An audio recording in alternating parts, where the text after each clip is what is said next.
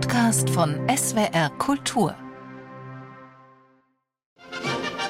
Punkt 6 Uhr abends. Das bunte Testbild verschwindet. Zwei Moderatoren erscheinen. Sie in hochgeschlossener rosa Bluse und topiertem Bob. Er im dunkelbraunen Anzug sieht aus, als sei der letzte Haarschnitt schon etwas her. Dit is 5 Januarie 1976.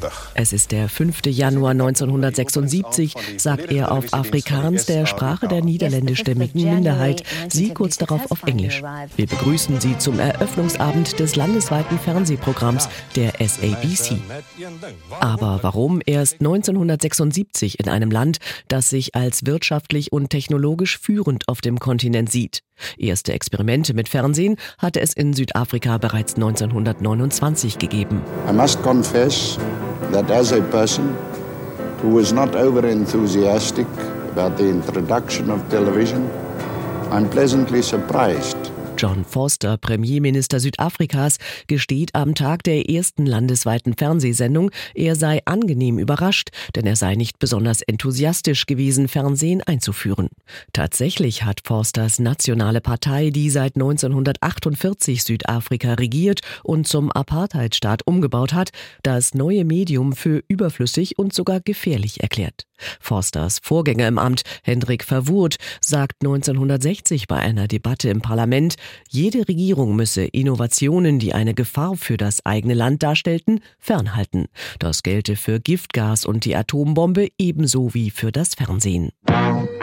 Am Eröffnungsabend präsentieren die beiden Moderatoren dem Publikum, was zu sehen sein würde. Kindersendungen, Comedy und Dokumentationen, auch Produktionen aus dem Ausland wie Bonanza, Dallas und Derrick auf Afrikaans. Der deutsche Originalton läuft parallel im Radio. Die SABC, die South African Broadcasting Corporation, eine von der Regierung kontrollierte Rundfunkanstalt, hat nach fast 20-jähriger Blockade den Auftrag erhalten, das Fernsehen für Südafrika aufzubauen. In einer Dokumentation des Filmemachers Kevin Harris 20 Jahre später erinnert sich Don Briscoe, der ebenso wie andere quasi über Nacht Fernsehredakteur wird. Good gracious. The heads of our departments have never seen television. Du liebe Zeit, die Chefs unserer Abteilung hatten nie Fernsehen erlebt. Wir wurden allesamt nach England gebracht, um Fernsehen zu studieren. In einem Londoner Hotel mussten wir britische Sendungen analysieren, zehn Stunden am Tag, eine Woche lang. Danach ging es nach Deutschland und Frankreich. We then went on to Germany and we then went on to France.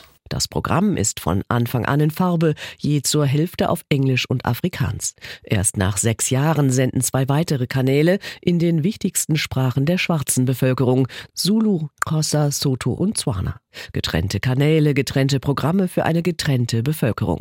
Denn eine Fernsehkommission hält fest, Zitat, die Aufnahmefähigkeit des Bantu und insbesondere seine Interpretation der Dinge, die er sieht, unterscheidet sich von der des weißen Mannes.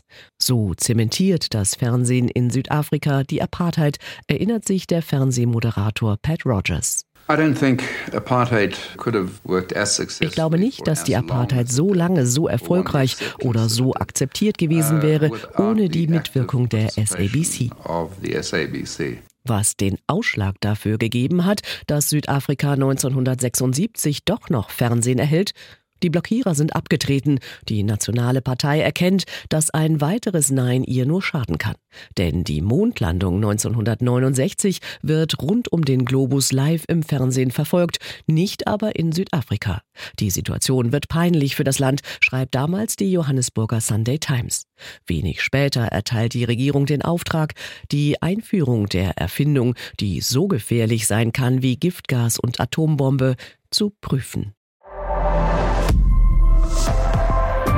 Zeitwort ist ein Podcast von SWR Kultur für die ARD. Abonniert uns in der ARD Audiothek und überall, wo es Podcasts gibt. Wir freuen uns über 5-Sterne-Bewertungen. Ihr habt eine Idee für ein Zeitwort, Anregungen oder auch Kritik? Schreibt uns eine Mail an zeitwort.swr.de.